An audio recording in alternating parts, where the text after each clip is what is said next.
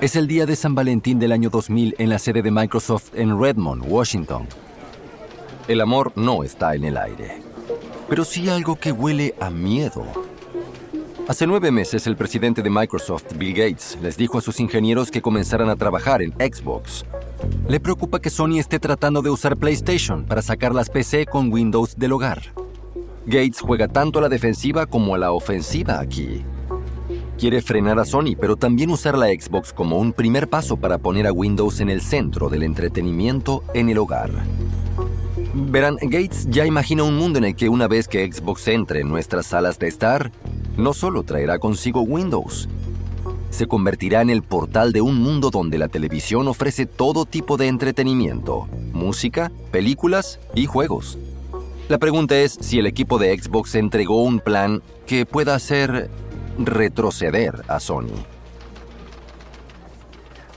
Los altos ejecutivos de Microsoft y el equipo de Xbox están en una sala de reuniones esperando a Gates.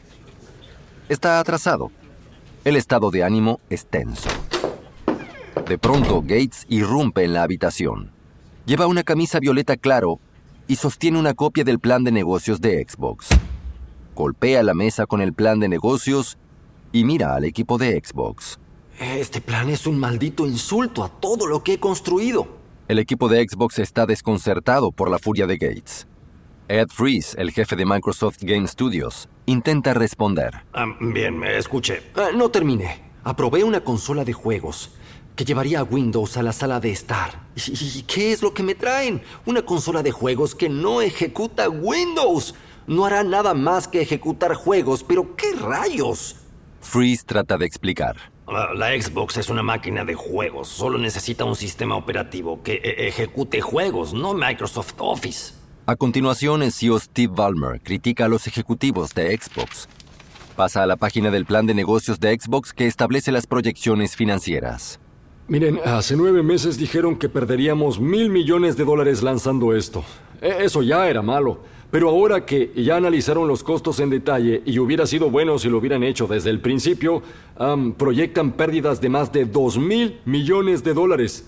¿Todo ese dinero solo para tener un pie en el negocio de los juegos? Gates y Balmer atacan al equipo durante horas. Los ejecutivos llaman a sus parejas y les dicen que se canceló la noche de San Valentín. Pero luego, el vicepresidente senior de Microsoft, Craig Mundy, cambia la conversación de nuevo a la PlayStation. Bill, Steve, un minuto. Así lo veo yo. Ah, Sony quiere que PlayStation reemplace las PC con Windows como el futuro del entretenimiento digital en el hogar, ¿cierto? Ah, ya hay más estadounidenses que poseen PlayStations que PCs. No podemos simplemente ignorar a la PlayStation. Gates y Balmer hacen una pausa. Ambos saben que Xbox es el único plan que tiene Microsoft para detener el avance de Sony. Y a pesar de los momentos difíciles que le hacen pasar al equipo de Xbox, parece que tienen un plan sólido, incluso si está muy por encima del presupuesto. Gates y Balmer conversan por un momento. Luego Balmer le habla al equipo de Xbox. Bien, haremos esto. Lo que necesiten, lo tienen. Vayan a hacer esta cosa. El equipo de Xbox podrá fabricar su consola de juegos, pero el tiempo corre en su contra. El próximo mes, Sony lanza PlayStation 2 en Japón. Para Navidad, también estará disponible en América y Europa. Si Microsoft quiere detener a Sony, debe lanzar Xbox el próximo año. El problema es que Microsoft no tiene hardware, juegos ni experiencia en electrónica de consumo. Microsoft está entrando en una carrera multimillonaria, pero el disparo de salida ya sonó y ni siquiera se ataron las zapatillas. The Wondery, soy Pedro Ruiz y esto es Guerras de Negocios.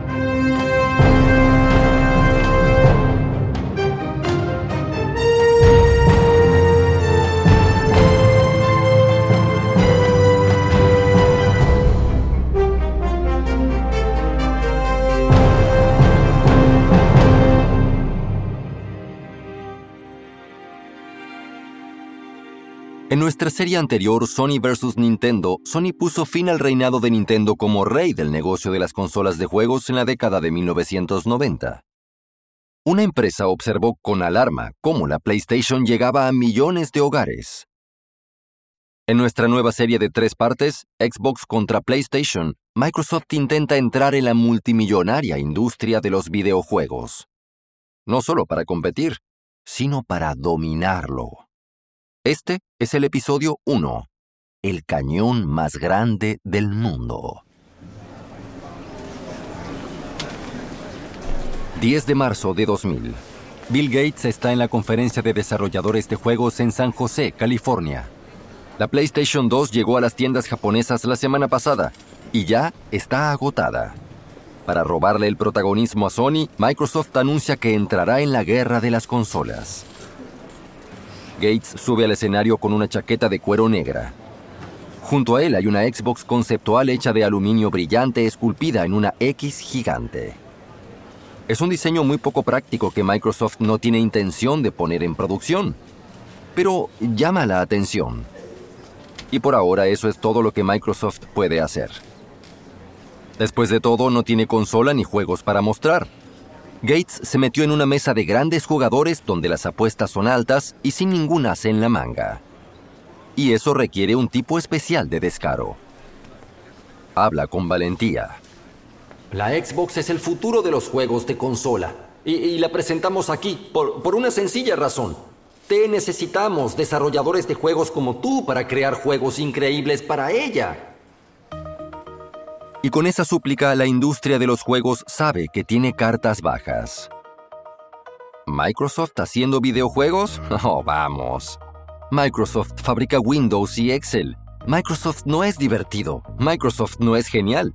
Microsoft es trabajo, no juego. Las probabilidades indican que la PlayStation 2 aplastará a la Xbox. ¿Y Sony? Bueno, Sony tampoco muestra piedad. Sony paga mucho dinero a los editores de juegos para que hagan juegos solo para PlayStation 2. Es una estrategia que priva a la Xbox de los mejores juegos. Juegos como Tomb Raider, Metal Gear Solid y Grand Theft Auto 3. Todo eso aumenta la presión sobre Freeze, el jefe de Microsoft Game Studios. Su trabajo es asegurarse de que Xbox se lance con algunos juegos increíbles. Justo en medio de su frenética búsqueda de juegos, recibe una llamada que cambiará todo para la Xbox. Eh, Freeze. Eh, hola Ed, soy Peter Tamti de Bungie. Bungie es un estudio de desarrollo de juegos que crea juegos para computadoras Apple Macintosh, pero su último juego salió con un error importante. Se retiró cada copia del juego, lo que llevó a Bungie al borde de la bancarrota. Tempty espera que Freeze pueda salvar el negocio. Y, de directo al grano, eh, estamos arruinados y necesitamos un comprador. Déjame preguntarte algo, ¿Microsoft estaría interesado? ¿En qué trabajas ahora? Uh, un juego de disparos en primera persona. Lo llamamos Halo. Uh, luchas contra un imperio alienígena en grandes paisajes abiertos en lugar de luchar en estrechos y restrictivos corredores. Hay soldados controlados por computadora que luchan a tu lado. Tenemos extraterrestres que trabajan juntos para emboscarte y también puedes conducir o volar cualquier vehículo que veas. Que creo que sería realmente genial. Mientras Tempty se aferra a su respuesta, Freeze piensa por un momento. Freeze necesita juegos para Xbox, pero no está tan seguro de Halo. Los juegos de disparos en primera persona son vistos como juegos de PC, juegos que dependen de que se use un mouse para mirar el mundo del juego. Rara vez se tradujeron bien a los controles más simples de las consolas de juegos. Pero Freeze también sabe que Halo es un juego que podría atraer a jugadores de entre 16 y 24 años. Y esos son los objetivos de Microsoft con la Xbox. bueno, eh, estamos interesados, hablemos. Microsoft paga 30 millones de dólares por Bungie y elige a Halo como el juego estrella de Xbox. Como le dice un ejecutivo de Xbox al equipo de Bungie. Microsoft tiene el cañón más grande del mundo, apuntando directamente a Sony. Halo es la bala de cañón.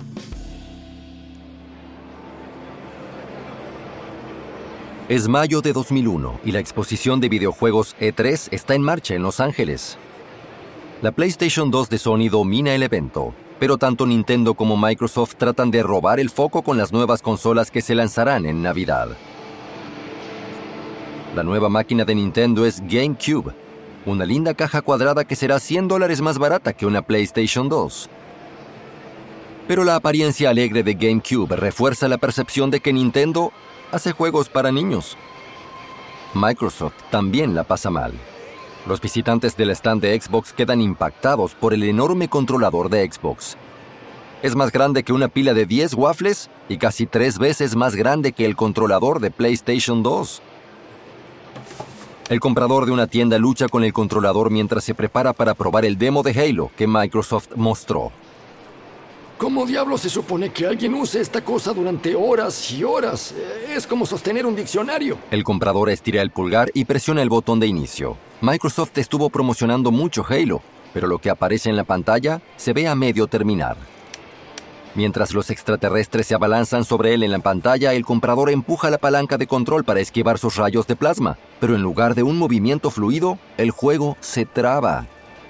Luego de un par de minutos, el comprador devuelve el controlador a un miembro del personal. Si ese es su juego insignia, muchachos, están en problemas. Es un prototipo, funcionará mucho mejor en el lanzamiento, lo prometo. Sí, claro. Para Microsoft, la E3 es un fracaso. Halo no logró impresionar y el enorme controlador de Xbox es motivo de bromas. Microsoft sabe que debe arreglar las cosas rápido. Poco después del E3, Freeze visita al equipo de Bungie y aumenta la presión. Halo debe ser mejor. Confiamos en ustedes para cambiar esto. Rápido. El equipo de Halo trabaja todas las noches durante semanas para salvar el juego. Tienen solo tres meses para hacer de Halo un juego que pueda vender la Xbox. 14 de noviembre de 2001, Nueva York. Es casi medianoche en Times Square y los entusiastas fanáticos de los juegos hacen fila afuera de Toys R Us. Cuando el reloj de las 12, las puertas se abrirán y se convertirán en las primeras personas del mundo en comprar una Xbox. El personal de Microsoft camina en la fila repartiendo donas de Krispy Kreme cubiertas con chispas de color verde fuerte que combinan con el logotipo de Xbox. También hay acción al otro lado de la calle, en el restaurante WWE con temática de lucha libre hay una fiesta de lanzamiento de Xbox solo con invitación y en el escenario están Bill Gates y la superestrella de la lucha libre, The Rock. Dwayne Douglas Johnson, The Rock, es una montaña de músculos cincelados de 1,93 m vestido con un traje negro y anteojos oscuros. Él gruñe junto al multimillonario del software de 1,77 m vestido con una camisa azul. The Rock escuchó que vinieron a pelear. ¿Estás listo para pelear, Bill? Gates sonríe y bromea. Sí, vine aquí para derribarte. La pareja toma sus controladores de la parte superior de la enorme consola Xbox negra en el escenario. La pantalla los muestra enfrentándose en el juego de lucha de Xbox Dead or Alive 3. A medida que sus luchadores en pantalla se lanzan patadas de kung fu y golpes de karate, la audiencia deja en claro su lealtad. Bill, Bill, Bill, Bill, Bill, Bill. Los cánticos no ayudan. Gates solo jugó Xbox por primera vez hace un par de horas. The Rock golpea al luchador de Gates contra el suelo.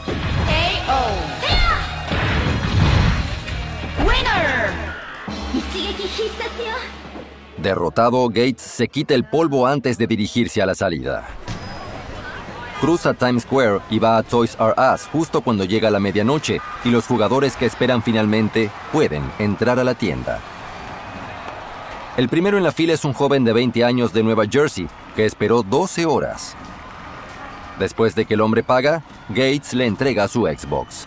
¡Felicidades! Acaba de convertirse en el primer propietario de Xbox del mundo. Microsoft promociona la consola que el hombre acaba de comprar como la máquina de juegos más poderosa jamás creada. Y hay pocas razones para dudar de la afirmación. La Xbox es avanzada. Tal vez eh, eh, demasiado. Verán, la Xbox contiene un módem de banda ancha, pero la mayoría de las personas todavía acceden a Internet a través del acceso telefónico. También hay un disco duro dentro de cada Xbox. Pero los jugadores y los desarrolladores de juegos no tienen idea de por qué está ahí.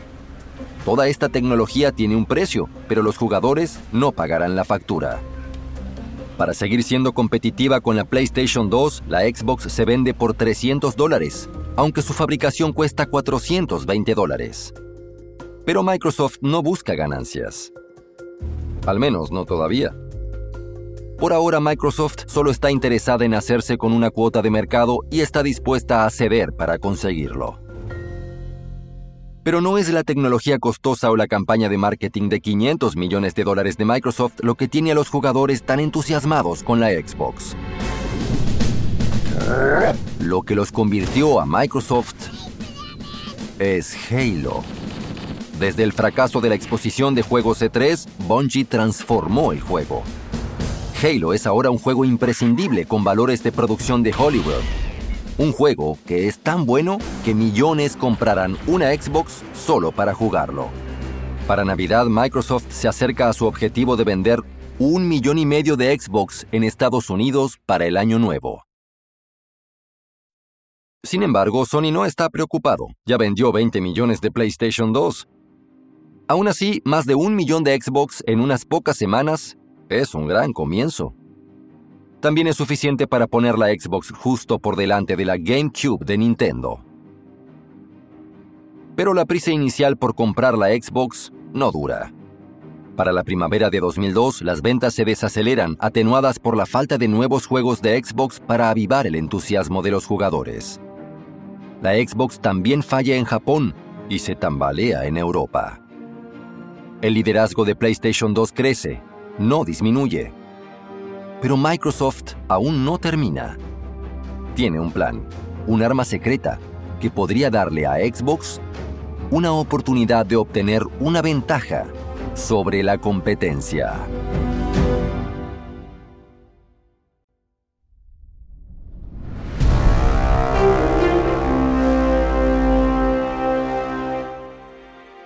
Es el verano del año 2000. Falta más de un año para el lanzamiento de Xbox, pero Jay Allard ya piensa en lo que sucederá luego de que la consola de Microsoft llegue a las tiendas. Allard es un gran problema en Microsoft. Es el ejecutivo calvo y locuaz que convenció a Bill Gates para que adoptara Internet en primer lugar. Ahora quiere usar la Xbox para hacer que los juegos sean sociales. Y es por eso que Allard convocó a un equipo de ingenieros a una reunión en la sede central de Microsoft en Redmond. Mientras los ingenieros toman asiento, Allard recorre la sala repartiendo copias de una novela de ciencia ficción de principios de los 90 llamada Snow Crash. Ah, quiero que todos lean esto. se trata de un tipo que juega en línea con otras personas eh, todas las noches. Quiero que creen un juego como el que se describe en este libro que permita que varias personas jueguen al mismo tiempo. Pensamos en un servicio llamado Xbox Live. Mientras los ingenieros estudian el libro, examinan la ciudad futurista en la portada del mismo. Snow Crash se sitúa en Los Ángeles en el siglo XXI, un número no especificado de años luego de un colapso económico mundial. Los Ángeles se separó de Estados Unidos, que cedió la mayor parte de su poder a organizaciones privadas y empresarios. Allard explica su visión de Xbox Live. Eh, los videojuegos de consola son para personas que, juegan solas, ¿sí? Ahora quiero que la Xbox cambie eso. Por eso pondremos un modem de banda ancha dentro de la Xbox. Uno de los ingenieros mira hacia arriba. Pero casi nadie tiene banda ancha. Eh, apostamos a que eso cambiará rápidamente eh, en los próximos años. Boyd Multerer es el ingeniero jefe de Xbox. Deja su copia de Snow Crash y mira a Allard. Ah, ah, bueno, lo que estás pidiendo necesitará muchos servidores. Eh, los tienes, ¿no? Eh, tendremos que construir centros de datos en todo el mundo. Será muy costoso. Allard toma el punto de Multerer con calma. Eh, claro, pero compensaremos los costos cobrando a las personas por usar Xbox Live. tú, déjame aclarar esto. ¿Quieres cobrarle a la gente por jugar en línea? nadie pagará por jugar en línea. confía en mí, confía en que lo harán y nos dará dinero para invertir en hacer el mejor servicio de juegos en línea del mundo. Durante los próximos meses, el equipo de Multerer planea una revolución de los juegos en línea. Xbox Live ofrecerá más que juegos en línea de alta velocidad. Será una red social para jugadores. Los suscriptores podrán chatear entre ellos mientras juegan e incluso invitar a amigos a jugar en línea. Fundamentalmente, cada suscriptor de Xbox Live tendrá una única identidad en línea que funcionará en todos los juegos de Xbox. Hasta ahora los juegos en línea fueron un mundo fragmentado donde los jugadores necesitan un inicio de sesión diferente para cada juego. Xbox Live aliviará ese problema en los juegos en línea. Pero Microsoft no es el único que planea conectar su consola de juegos a Internet. ¿Por qué Sony? Piensa en lo mismo. A principios de 2002, Sony lanza un modem de banda ancha para PlayStation 2, que permite jugar en línea. La solución de Sony carece de la identidad única en línea y las funciones de redes sociales de Xbox Live, pero tiene una gran ventaja. Es de uso gratuito. La pregunta es, ¿las características adicionales de Xbox Live atraerán a los jugadores a pagar 50 dólares al año solo por usarla?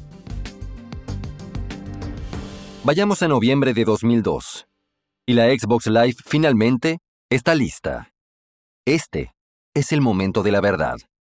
¿La visión de Microsoft para los juegos en línea es suficiente para impulsar las ventas de Xbox? Eh, soy Matt Collot. Y yo soy Kobe Jones. y estamos aquí en la fiesta de lanzamiento de Xbox Live en Hollywood. Ah, amigo, esto está que arde. Lo está y también resulta ser el primer aniversario de Xbox. La oferta de Xbox Live resulta atractiva a pesar del precio. En dos años, hay más de 750 mil suscriptores de Xbox Live. Un número impresionante dada la poca gente que tiene Internet de banda ancha. Pero no es suficiente para descarrilar el éxito de PlayStation 2. Para el verano de 2004, la ventaja de PlayStation es insuperable. Sony vendió más de 100 millones de PlayStation 2, lo que la convierte en la consola de juegos más vendida de todos los tiempos.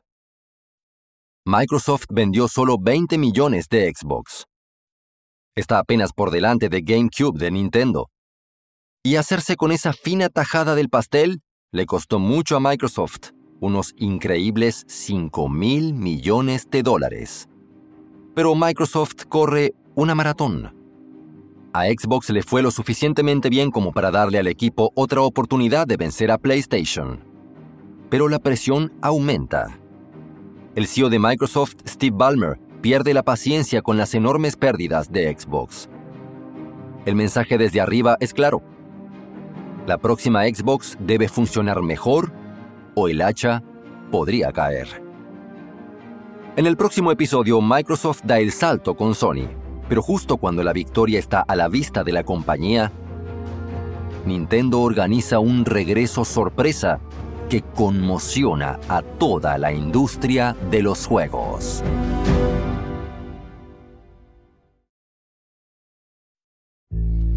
Espero que hayan disfrutado de Guerras de Negocios. Una aclaración sobre las conversaciones que escucharon. No podemos saber exactamente qué se dijo, pero este diálogo se basa en nuestra investigación. Esta serie de Guerras de Negocios fue presentada originalmente por David Brown. El anfitrión de esta versión es Pedro Ruiz. Tristan Donovan escribió esta historia. Karen Lowe es nuestra productora principal y Emily Frost nuestra editora de esta edición. Jenny Lower Beckman y Carlota Aparicio son nuestras productoras. Diseño de sonido original de Kyle Randall para Bay Area Sound. Nuestro productor ejecutivo es Marshall Louis, creado por Hernán López para Wondery.